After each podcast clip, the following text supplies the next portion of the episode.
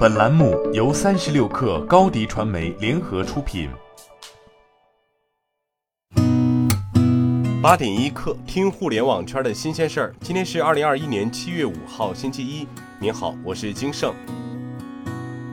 据新浪科技报道，消息称高途课堂被传整个招聘团队被裁，面试工作全部暂停。对此，高途集团回应称，高途课堂招聘全面暂停及整个招聘团队已被裁等内容与事实不符，实际情况是年终考核个别岗位优化。截至昨天，公司现有员工超过二点八万人，较上月有大幅增长。高途仍持续招聘优秀的人才，也不排除部分岗位的优化和调整。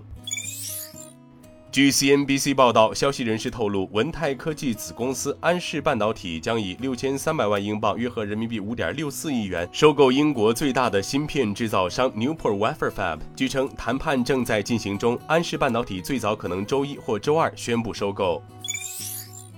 据成都商报报道，继二月二十四号首轮四千万额度红包之后，成都开启第二轮数字人民币测试。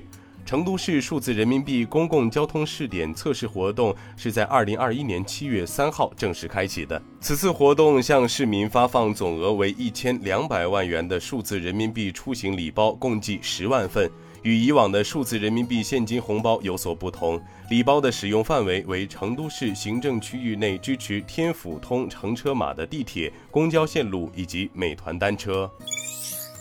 据财联社报道，北京时间二零二一年七月三号十时五十一分，中国在太原卫星发射中心用长征二号丁运载火箭成功将吉林一号宽幅零一 B 卫星送入预定轨道，发射任务获得圆满成功。此次任务还搭载发射三颗吉林一号高分零三 D 卫星和新时代十卫星。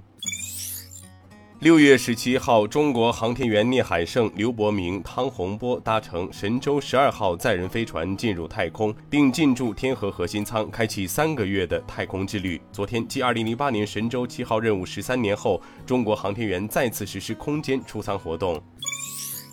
据海口市公安局统计，二零二零年六月十五号至二零二一年六月十四号，海口警方办理人才落户六万四千六百七十三人，同比增长百分之三百二十九。据介绍，自去年六月一号海南自贸港建设总体方案发布以来，海南省引进各类人才约十六点八万人，全省人才资源总量一百九十多万人，占全省人口比重百分之十九点九七。二零二零年六月一号至二零二一年五月底，海南省认定高层次人才一万两千九百五十六人，同比增长百分之一百五十九点三八。